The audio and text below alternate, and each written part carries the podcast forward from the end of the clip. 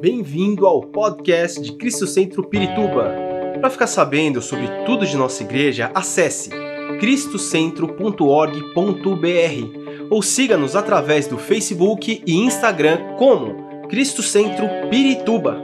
Você também pode ver essas e outras pregações no formato vídeo em YouTube barra Cristo Centro Pirituba Oficial. Seja bem-vindo à nossa casa apostólica. E nós começamos esse mês um tema novo. O tema do mês passado foi muito bom, um tema emocionante, como ouvir a voz de Deus. Não é? Aprenderam sobre ouvir a voz de Deus. Amém. Muito bem. É, esse mês nós vamos é, trabalhar com um tema muito importante para a igreja. Pode parecer que não, talvez você olhe e diga assim: a revelação, que isso? Que significa isso? Não é? Muito bem. É, quero que você abra sua Bíblia em Mateus capítulo 16. Mateus capítulo 16, vamos ler do versículo 13 em diante. Mateus capítulo 16. Diz assim a palavra de Deus, Mateus capítulo 16, versículo 13 ao 18. Diz assim: Chegando Jesus à região de Cesareia de Felipe, perguntou aos seus discípulos: quem os homens dizem que o filho do homem é? Eles responderam: Alguns dizem que é João Batista, outros Elias, e ainda outros Jeremias ou um dos profetas. E vocês? Perguntou ele: Quem vocês dizem que eu sou? Simão Pedro respondeu: Tu és o Cristo, o Filho do Deus vivo. Respondeu Jesus: Feliz é você, Simão, filho de Jonas, porque isto não lhe foi revelado por carne ou sangue, mas por meu Pai que está nos céus. E eu lhe digo que você é Pedro, e sobre esta pedra edificarei a minha igreja, e as portas do Hades não poderão vencê-la. Eu lhe darei as chaves do reino dos céus. O que você ligar na terra terá sido ligado nos céus e o que você desligar na terra terá sido desligado nos céus. Amém. A revelação, nós, nós vimos aqui duas vezes, né? A palavra revelação. Isso não lhe foi revelado por carne nem sangue, mas foi revelado pelo meu Pai que está nos céus. A revelação é um dos alicerces da fé cristã.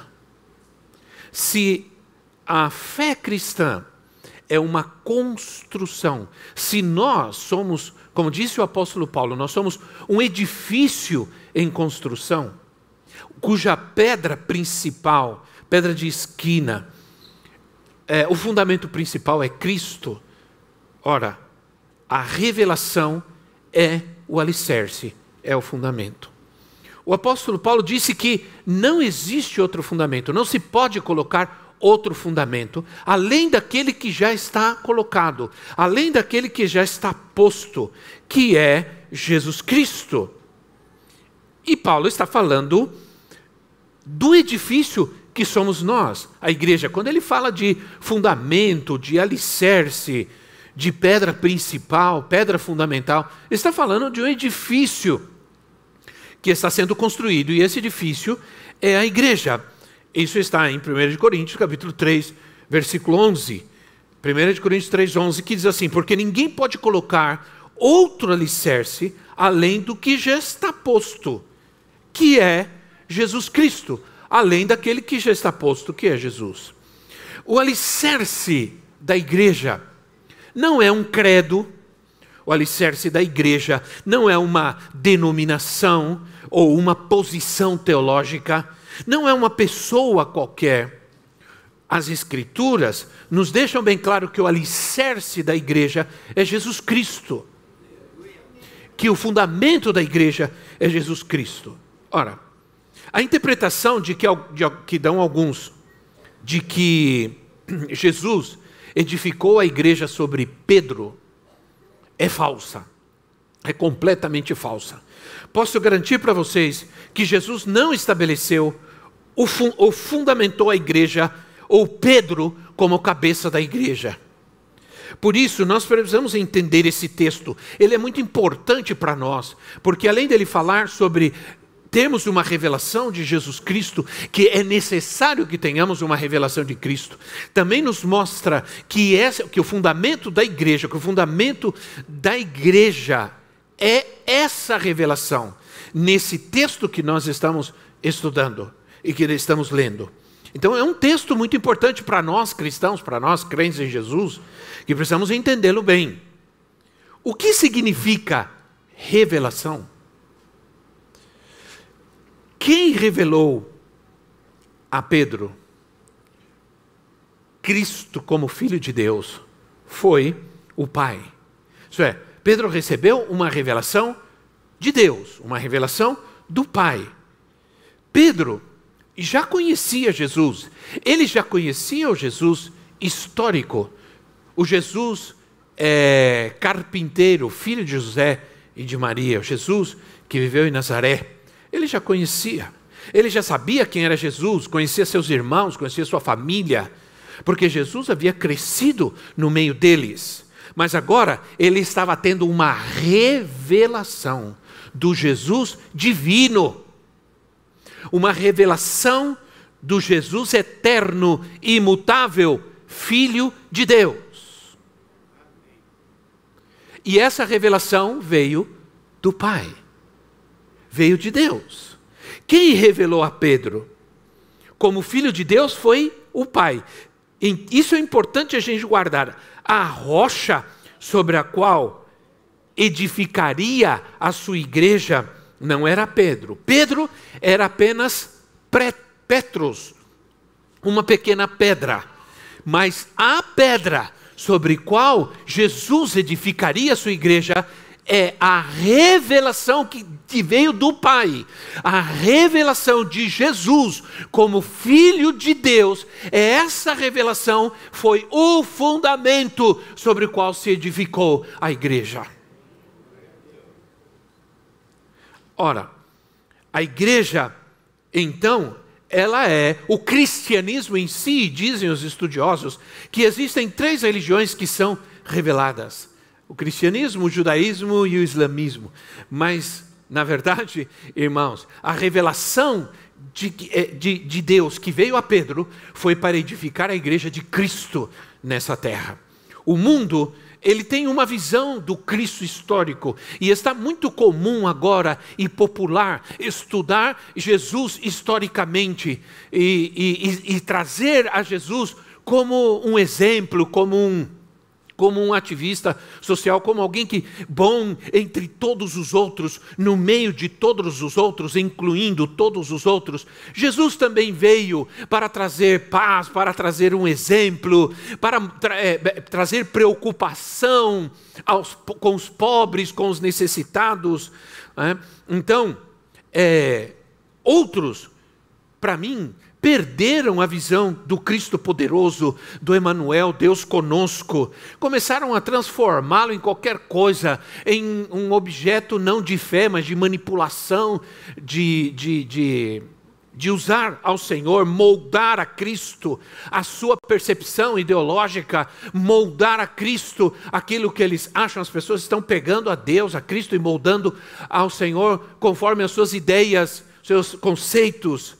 É, saíram da, alguns saíram da Bíblia completamente, perderam a revelação, e a gente está perguntando: meu Deus, o que está acontecendo nesse mundo? O que está acontecendo neste mundo?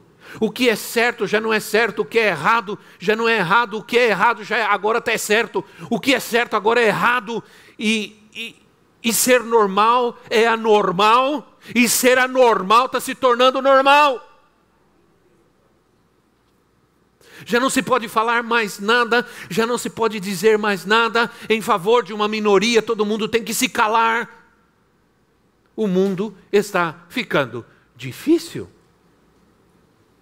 Ora, se Jesus não morreu, se Jesus não morreu ou não ressuscitou, porque só, só ressuscita quem morre, claro. Um, nossa fé seria um conto de fadas. Mas nós estamos aqui hoje porque Ele vive. Porque Ele está vivo. Eu estava lendo é um livro bastante difícil, bastante teológico. Era um livro, é um livro de debate sobre Jesus. Então, os dois maiores teólogos do mundo, filósofos do mundo, debatendo sobre Jesus. E eu cheguei à conclusão de uma coisa, e concordo plenamente com o que um deles disse, porque um deles crê que Jesus nunca ressuscitou, que o corpo de Jesus desceu da cruz, foi tirado da cruz juntamente com os outros bandidos, ladrões que estavam ali, e como era costume daquela época, foi jogado numa fossa aberta e foi comido pelos ratos, pelos animais e pelas aves. Então esse outro cientista cristão ele diz assim: "Bom, quero dizer para você que de todos os modos, se você se fosse possível que isso tivesse acontecido, embora Jesus é, ganhou um túmulo, José de Arimateia, um rico, uma pessoa conhecida daquela época, é, cedeu o, seu túmulo para Jesus, embora Jesus tenha sido visto por outras pessoas vivo, embora Jesus tenha sido, há testemunhas de que viram Jesus ressuscitado, os seus próprios discípulos, a própria vida dos discípulos. Os discípulos estavam assustados, escondidos, não sabiam o que fazer, de repente saíram pelo mundo pregando com poder e com autoridade, porque viram a Jesus porque viram a Jesus, embora se nada disso tivesse acontecido e o corpo de Jesus tivesse sido jogado numa vala e comido pelos bichos, ainda assim você não pode negar que se tivesse ainda que tivesse acontecido isso, ele vive na vida de milhões e de milhões e transforma e liberta vidas e cura e restaura, tira pessoas das drogas, restaura casamento, salva o perdido, cura o doente, ressuscita o morto. Ele continua vivo.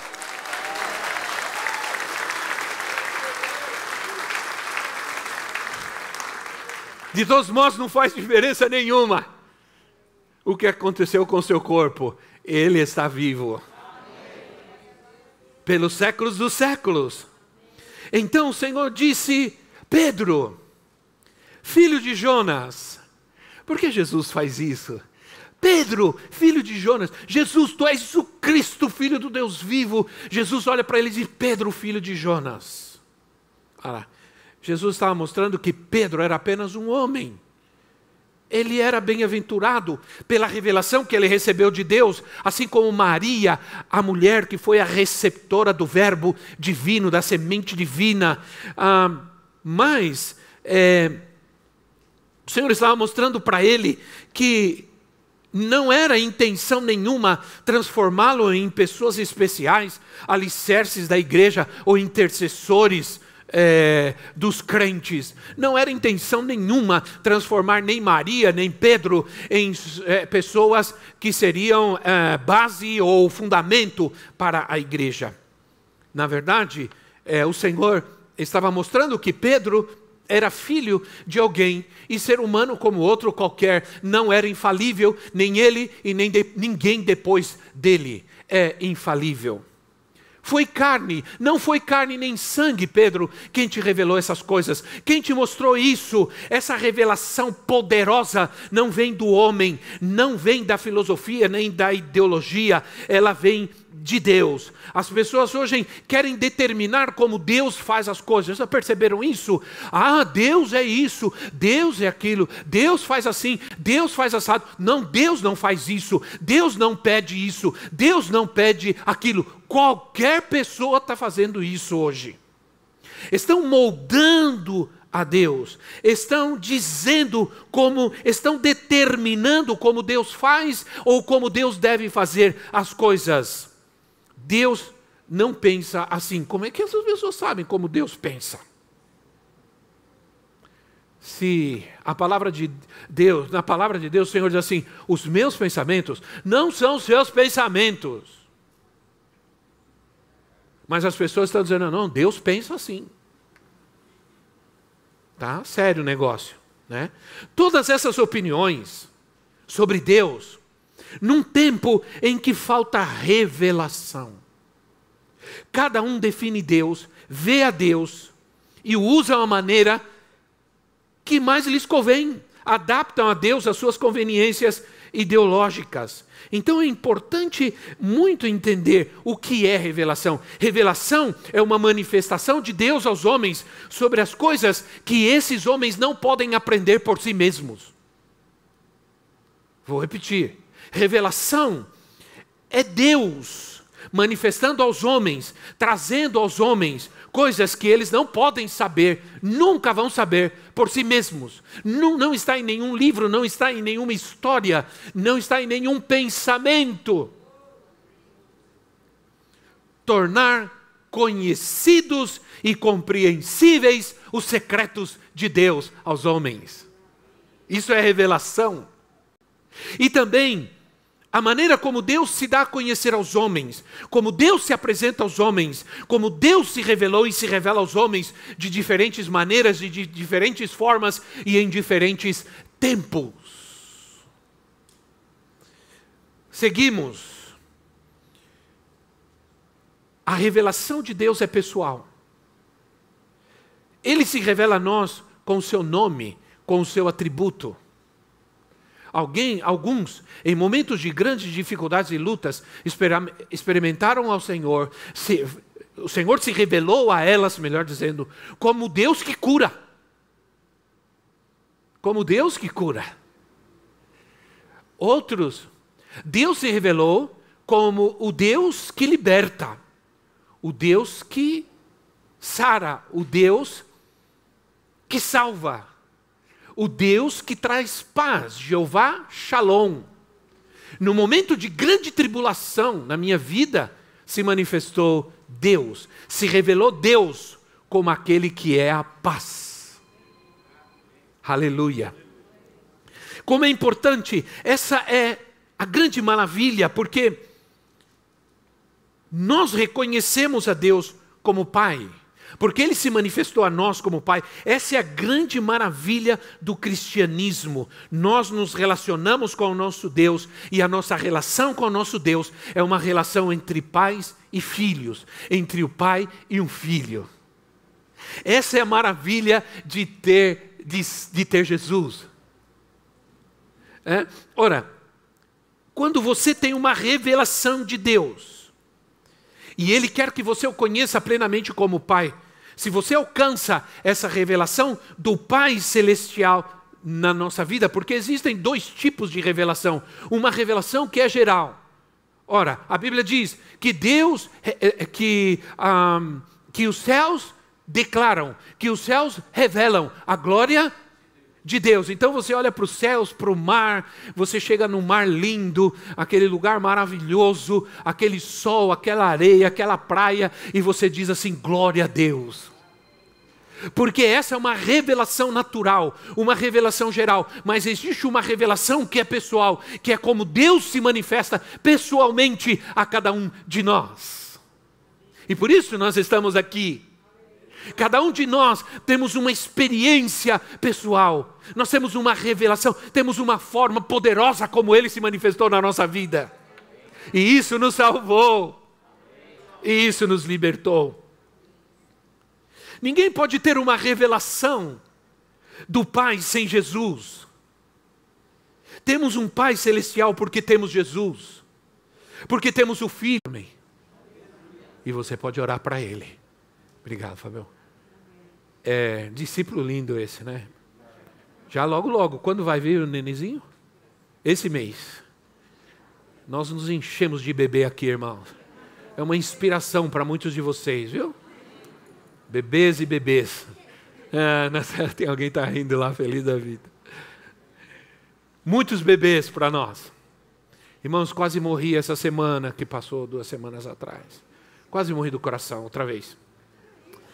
Minha netinha Manu testou positivo para Covid. Com seis meses de idade. Imagina, irmãos. Imagina. Oh, Senhor, eu nunca orei tanto na minha vida. Mas foi tudo bem. Ela passou assim, de boa, feliz da vida, sorrindo como sempre. Ela é a criança mais sorridente que eu conheço na minha vida. É. Muito bem.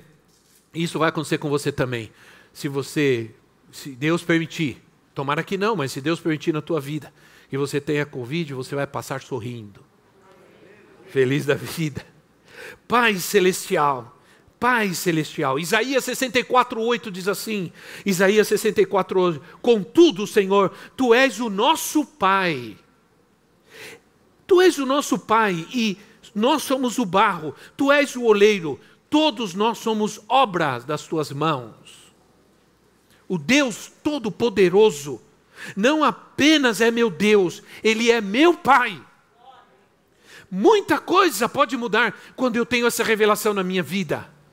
Muita coisa pode mudar. Minha relação, meu pensamento, minha atitude, minha fé, minha oração. Eu tenho um Pai que cuida de mim, que me ama.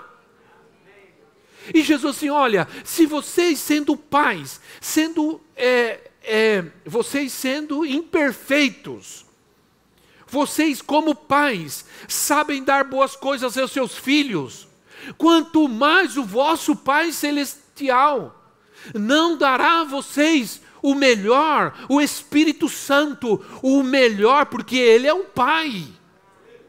Então eu tenho uma revelação de um pai que quer o melhor para mim, que tem prosperidade para minha vida, que cuida de mim. Então é importante ter essa revelação de Deus. Tem um pai que me escuta. Porque quando você orar, diga assim: Pai nosso que está nos céus. Eu tenho um pai que me escuta. Ah, quando Jesus, quando Jesus orou por Lázaro, quando Jesus é, ressuscitou a Lázaro, ele não, ele não orou, ele ressuscitou a Lázaro. Jesus assim, Pai, eu, eu, eu sei que o Senhor sempre me ouve, mas eu vou orar nesse momento causa dessa gente aí. Eu vou orar por causa deles, mas o Senhor sempre me ouve. Pai, o Senhor sempre me ouve. Não é bom, não é uma notícia excelente saber que nós temos um Pai para quem nunca teve um pai que lhe ouviu, você tem um pai que te ouve. não é bom saber isso? Olha, não é, não é maravilhoso porque os profetas, os profetas chamaram a Deus de Jeová. Você o chama de pai. Os profetas não podiam chamar é, Deus de pai porque eles ainda não tinham Jesus. Eles o chamavam de Jeová, e você tem o privilégio de não somente chamá-lo de Jeová Deus, mas você tem o privilégio de dizer Pai, Paizinho, Papito, Papito lindo, Father, Padre mío. Temos Jesus, ele nos revelou o Pai. Vamos ter uma revelação do Pai, porque se temos revelação, vamos entender que Ele tem o melhor para nós, que Ele tem o melhor para mim, que Ele não quer me ver sofrendo, que Ele quer me ver abençoado, prosperados, com sucesso em tudo que fazemos, porque é isso que um pai deseja, porque é isso que um pai quer para o seu filho. Quando você tem uma revelação, você ouve ao Pai com o órgão que se ouve o Pai Celestial. Não é com o ouvido, é com o coração. É com o coração. Aí nós podemos adorar, porque adora, adoração verdadeira é a adoração que se dá ao Pai.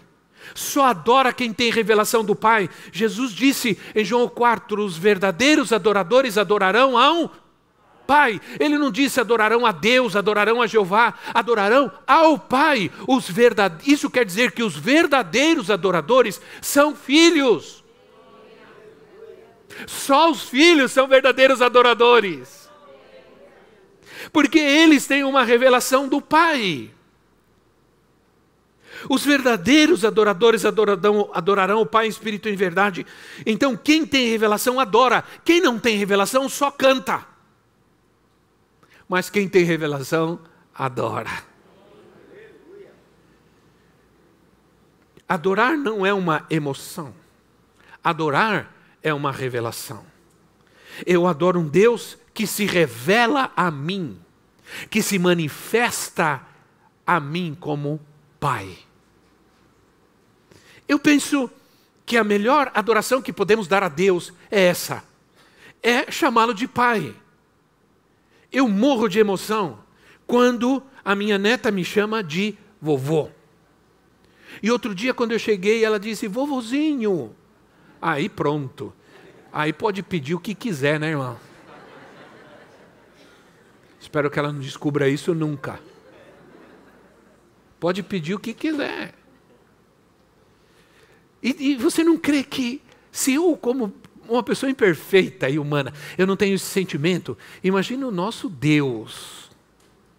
Será que Deus, Deus é tão rígido, frio e duro, se você chegar e dizer assim, paizinho querido, Ele vai. O que, que você acha que vai acontecer? Claro, se você fizer isso em Jesus, se você fizer isso em amor, em revelação, certamente você vai ser abençoado por Ele. Uma vez eu estava em Guatemala, na igreja cristã de Guatemala, num, há um poucos anos atrás, e eu estava ministrando, e ministrei, terminou de ministrar, e fiquei ali conversando com os irmãos e tudo, e e quando já a igreja estava praticamente vazia, eu estava saindo, tinha um jovem sentado atrás, no fundo, e, ele, e eu percebi que durante o tempo que nós estávamos ali, ele estava assim, na cadeira da frente com a cabeça assim, todo o tempo ele ficou assim. E quando eu passei, me aproximei, eu vi que ele estava chorando. Então eu não pude deixar de me aproximar sentei do lado dele e perguntei: Você está bem? O que está acontecendo com você? Ele falou: Sim, eu não tive pai e eu queria ter um pai como você. Ele disse. Ah, ele não sabia que eu não era um pai perfeito. E não sou um pai perfeito, longe disso. Mas meu Pai Celestial é perfeito, maravilhoso, bondoso, amoroso. E aí eu me aproximei dele, eu abracei e disse: Olha, eu não sou um pai perfeito, nem sei se eu sou um bom pai, mas eu tenho um Pai celestial que vai te abraçar agora. Através da minha vida, Ele vai te abraçar e vai te dizer quanto Ele te ama e quanto você é importante para Ele. Eu comecei a abraçá-lo e ele me agarrou e me abraçou e eu comecei a orar por ele. E ele recebeu uma libertação grande naquele dia, porque ele conheceu um Pai verdadeiro, Pai amoroso que nos ouve, que nos ouve, que nos atende, que nos abraça Aleluia. Deus conosco. Creio que é uma decisão importante que nós devemos tomar nesses dias em que nós vivemos, todos nós. Todos nós precisamos desse entendimento, desse reavivamento, deste avivamento, que Jesus é Deus conosco. Essa é a revelação que nós vamos ter cada dia da nossa vida. Vamos fazer menos bobagem quando entendemos que Deus é conosco. Creio que é uma decisão fundamental. Quando Moisés, e a profetisa mencionou isso, eu pensei, ah, meu Deus, ela vai pregar minha pregação. Não. Geralmente acontece isso com a gente, né? Geralmente a gente, gente não combina nada e acaba falando sempre a mesma coisa. Bom, são 38 anos a fazer esse ano, né, irmão, juntos. A gente já sabe, a gente não precisa nem, a gente não precisa nem falar. Agora não está precisando nem olhar, só pensar, um já sabe o que o outro quer. E quando não quer também. Então, quando Moisés estava no monte recebendo os dez mandamentos, o povo se corrompeu, o povo se contaminou, o povo confeccionou um Deus, um bezerro de ouro, o povo se afastou de Deus, uma rejeição, e Deus abominou essa atitude. O diabo se levantou porque a palavra estava vindo. Ele sabia que Deus estava preparando, que Deus estava trazendo a lei a Moisés, que Deus estava fazendo, trazendo a palavra, e era uma revelação de Deus diretamente a Moisés. E Moisés ele sabia, o diabo sabia que ele vinha com a palavra, com a lei, e o diabo tentou corromper o povo. Ele luta contra a palavra, ele luta contra a revelação, ele quer transformar a revelação em algo banal, em algo humano, em algo carnal. Então, ah, é uma luta muito grande, porque logo depois, logo depois que Pedro recebeu essa revelação de Deus, que recebeu a revelação do Pai, é, Pedro, é, Jesus começou a falar sobre o seu sofrimento, que ele seria preso pelos homens, ia ser levado para a cruz, ia morrer. É, Pedro chama Jesus do lado e Senhor, de forma nenhuma vai acontecer isso com o Senhor. Não vamos permitir, o Senhor não pode permitir. Era o diabo. Era o diabo. Jesus olha para Pedro e diz assim: Para trás de mim, Satanás. Veio a revelação o diabo não quer que tenhamos revelação. Ele quer que a gente viva uma vida cristã eh, ordinária cheias de incapacidades, de desconhecimentos. Por isso os crentes não estão nem carregando Bíblia mais, ninguém mais lê a Bíblia, nem sei quantos estão orando de verdade. Para mim, esses homens que estão aí, eu, outro dia eu estava pensando sobre esses grandes homens, teólogos, pregadores de muita gente, falando tanta bobagem. Eu pensei, sabe de uma coisa? Eles conhecem a Bíblia, o problema deles é que eles pararam de orar. Não é possível. Quando tem um pastor dizendo para as pessoas aí, não é crente, não eu vou dizer: não ora não. Não é possível. Perderam a revelação, perderam a sensibilidade. Isso foi usado por Satanás para tentar impedir Jesus. Pedro estava sendo, teve uma revelação de Deus e ao mesmo tempo estava sendo usado por Satanás para impedir Jesus de seguir a sua missão e Jesus teve que repreender.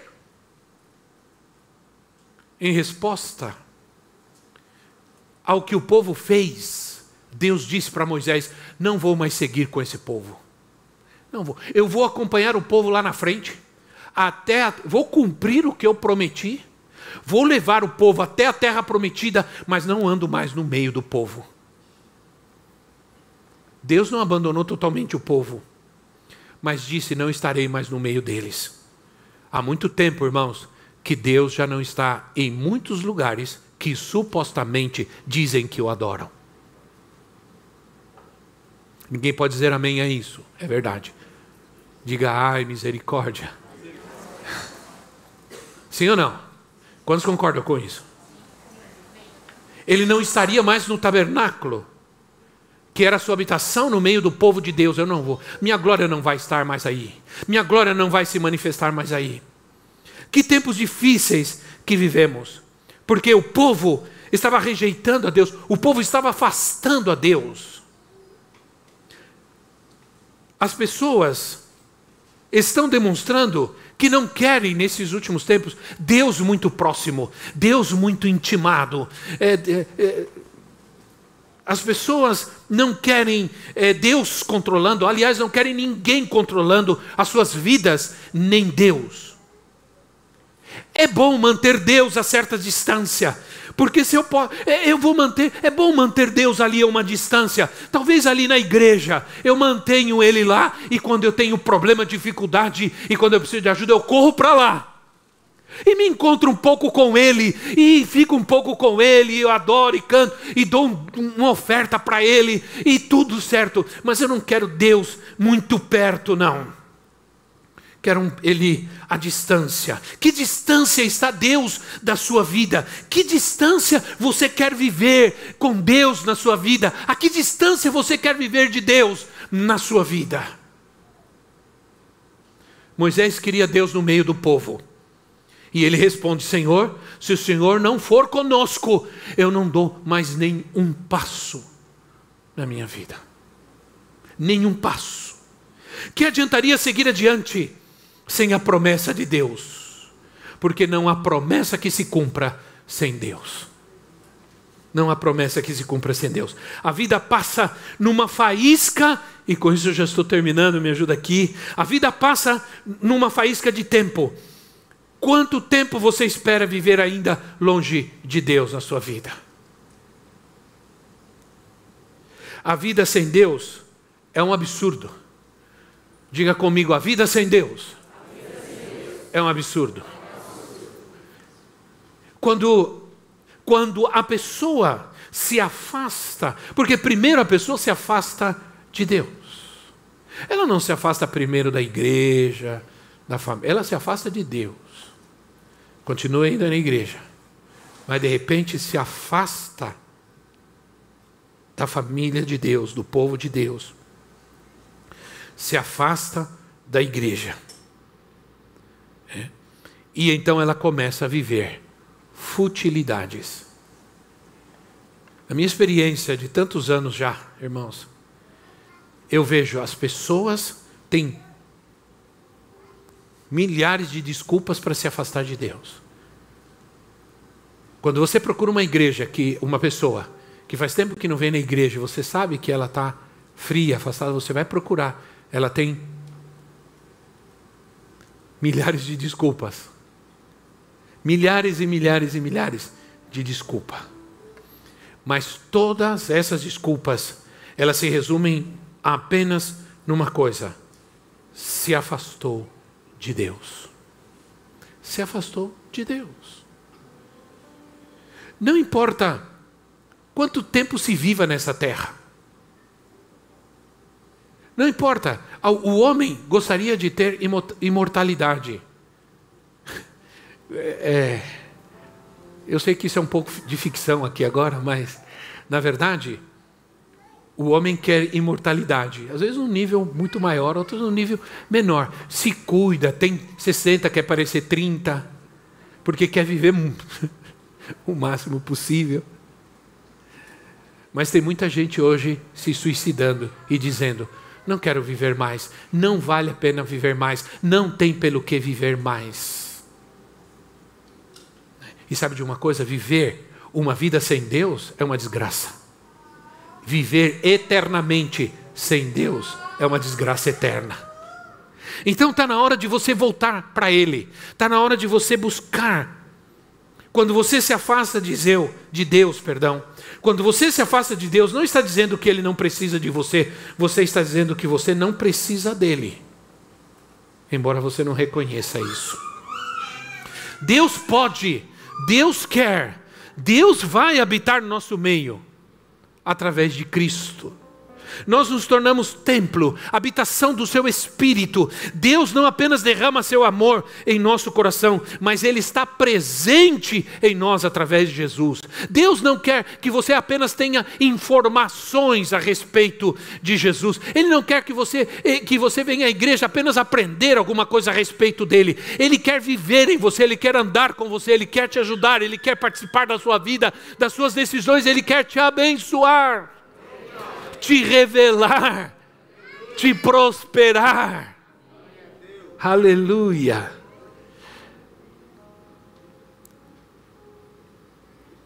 Ele quer estar pessoalmente em nós através de Jesus. Por isso, Paulo diz assim: Para mim, viver é. Para mim, viver é Cristo. Para mim, viver é Cristo. E morrer é que é lucro.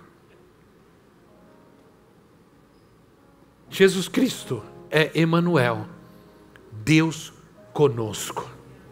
Essa é a primeira e mais importante revelação que nós vamos ter como filhos de Deus. A partir daí, então, irmãos, nós vamos para a glória. Esperamos que esta mensagem tenha te inspirado e sido uma resposta de Deus para a sua vida. Quer saber mais sobre Cristo Centro Pirituba? Siga-nos nas redes sociais no Facebook, Instagram e YouTube ou visite nosso site em cristocentro.org.br.